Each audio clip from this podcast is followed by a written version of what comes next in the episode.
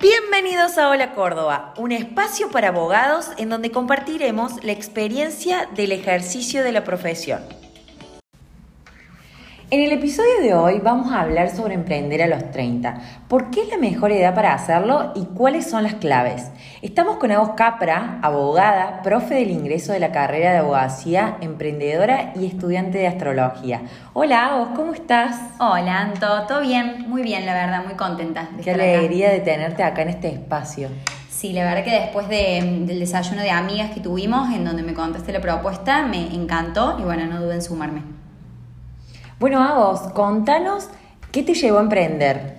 Bueno, primero y como una introducción también para que me conozcan un poco, quiero decir que esta idea surgió no solo porque recientemente llegué a la tercera década y me encontré en la búsqueda de algo que me llene y me complete a nivel laboral, sino también porque descubrí que la clave de todo emprendimiento es la procrastinación. Sí, así como lo escuchan puede parecer un poco raro, pero lo que hacemos mientras procrastinamos es la clave para descubrir qué es realmente lo que nos apasiona, lo que hacemos por gusto y goce, y probablemente lo que nos va a llevar a tener el éxito en esta nueva idea de emprender. Por supuesto, siempre con responsabilidad y con esfuerzo, pero nunca olvidando de disfrutar el proceso. Yo en lo personal descubrí que procrastinaba mucho con astrología. Cada vez que tenía que ponerme a estudiar o hacer algo importante, me encontraba leyendo algún posteo astrológico y terminaba horas y horas y horas.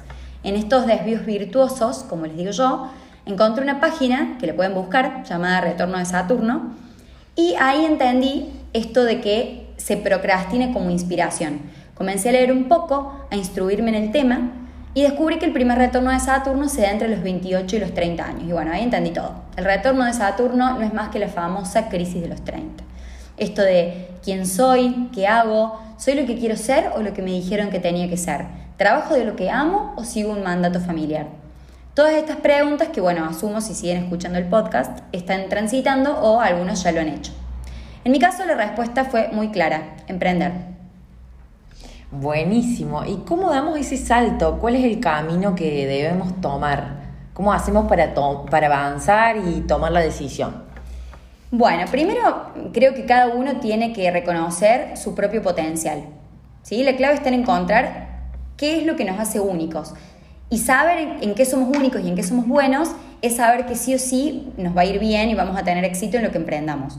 Es importante que podamos volver a nosotros mismos y encontrar qué es lo que hace chispa en nosotros, ¿no? Eso que, repito, hacemos mientras aplazamos otra obligación. Eso que estamos buscando o leyendo sin darnos cuenta. Revisar nuestro potencial es importante para conocernos a nosotros mismos y así poder dar una mejor versión a los demás. ¿Y por qué los 30 vos? Mm, creo que es un momento bisagra, porque a esta edad tenemos más en claro lo que queremos o bien lo que no queremos. Si estamos en esto de estoy en el camino correcto, tengo claro lo que quiero, pero quiero avanzar, es un momento ideal para maximizarlo, para subir otro nivel y para poder, bueno, como dije antes, eh, dar nuestra mejor versión. Si por el contrario estamos bien en lo calamaro en esto de no sé lo que quiero, pero sé lo que no quiero, también es el momento perfecto para dar como una vuelta de tuerca y comenzar a encontrarnos con, quienes queremos ser. Eh, esta hermosa edad nos permite hacerlo también con más responsabilidad, compromiso, madurez y por lo tanto crecimiento. ¿Y cuáles son para vos las claves para emprender? Y como clave principal, y creo que resume un poco esto que venimos hablando hasta ahora, es encontrar tu potencial. Y digo encontrar y no descubrí porque es algo que para mí ya tenemos incorporado, solamente hay que buscarlo un poquito mejor. Como, como segunda clave es tener una propuesta de valor, es decir, hacer algo que nos distinga, que nos haga únicos. Y como tercer clave es elaborar un plan de negocio. O sea, si ya sé lo que quiero hacer, lo que queda es ir a por ello. Buenísimo. Quiero saber y que nos cuentes cuál fue tu experiencia. Bien. Mi experiencia. Yo renuncié a mi trabajo porque tenía muy en claro que quería emprender, pero al mes de renunciar, pandemia, cuarentena. ¡Qué momento! Así que esto es muy personal, pero en mi caso yo decidí buscarle el lado B a la pandemia, que fue la virtualidad.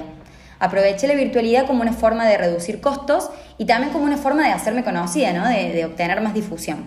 Lo primero que hice fue armarme una página en Instagram que me identifique a mí y a lo que quiero transmitir, también investigué un poco de algoritmos y redes y bueno, me largué. Y así transcurrió el primer año.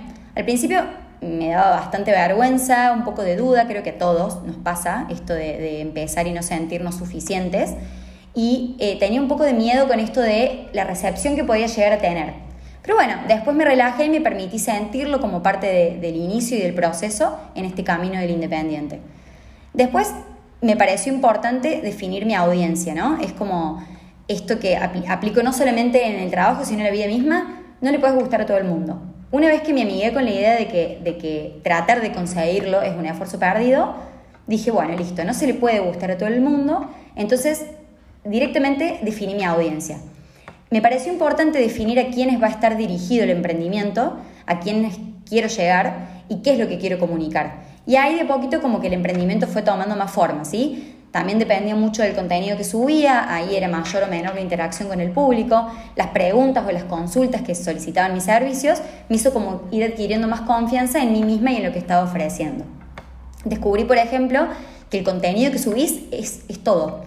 Primero, todo entra por los ojos, por lo tanto el contenido es importante en cuanto al valor de la imagen, pero también el contenido de valor, ¿no? Lo que quiero comunicar es muy, muy importante. Esa interacción con el cliente, responder consultas de manera personalizada, enviar un audio para que escuchen tu voz o incluso coordinar una videollamada eh, para que la otra persona sepa quién está del otro lado y que no es una máquina, porque es todo virtual, no, no te ves. Eh, me pareció como que marcó la diferencia. En todos los ámbitos es importante que se genere esta confianza de, y este vínculo con el cliente, pero lo remarco en el vínculo abogado-cliente porque lo primero que busca una persona para contratar un abogado es la confianza. El cliente va a elegir a la persona que le dé la confianza para contarle su problema y por eso decide trabajar con nosotros. Bueno, este crecimiento me hizo dar otro salto y cuando cumplí un año de abogada independiente, decidí contratar una profesional que pueda darle una nueva imagen de marca, que la lancé hace muy poquito ahora en marzo. Y bueno, y ahí remarco el, último punto que realmente creo que es importantísimo, que es la competencia. Pero no desde el punto de vista de competencia como todos lo, van a creer que es, no, es al revés. Sí es importante conocer a la competencia, ¿no? Es necesario, es importante y es necesario. Pero lo mejor no es enfocarte en la competencia, sino en que vamos a ser únicos en lo que vamos a ofrecer. La competencia va a estar, o sea, no vamos a ser los únicos que brindemos determinado servicio o vendamos determinado producto, pero sí vamos a ser únicos en esa cualidad. Entonces, saber qué es lo que nos distingue de la competencia es primordial para llegar al éxito. Entonces, justamente la realidad es que quiero superar a mi yo de ayer, como que el mapa es ese, yo soy mi propia competencia, ¿no? Así que bueno, la verdad que lo último que, quiero aclarar es que la confianza que uno inspire, en los demás es tan importante como la confianza que voy a necesitar en mí mismo. Y si bien, repito, no se le puede gustar a todo el mundo, esa parte del mundo que nos elija va a ser porque confía en lo que estamos ofreciendo. Así que si tengo que decirte tres pilares, te puedo decir que son la distinción, la confianza y la comunicación asertiva. Espero que puedan encontrar la chispa, que trabajen en lo que les gusta y que siempre accionen. Los resultados se ven con el tiempo. Qué bueno, Agos. Me gustó mucho el enfoque que le das a la competencia, de ver la competencia no como el enemigo eh, que te está eh, captando los clientes, sino como ese impulso, sacar, capitalizarlo eh, para tu bien, para darte más fuerza, para hacer de tu emprendimiento lo más auténtico posible. Me llevo muchísimo aprendizaje de este podcast, te agradezco un montón.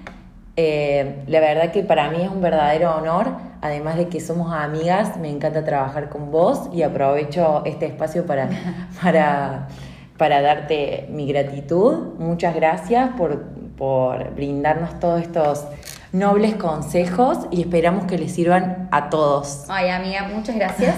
Y ya que estamos en este podcast y hablamos de la competencia, vos sos mi competencia y sos mi equipo. La competencia como equipo es la unión hacia la fuerza, no verlo como el enemigo, sino que juntas se puede incluso trabajar mejor. Así que te agradezco a vos por este espacio y espero que todos los oyentes también les pueda servir. Bueno, muchísimas gracias y nos vemos en el próximo podcast.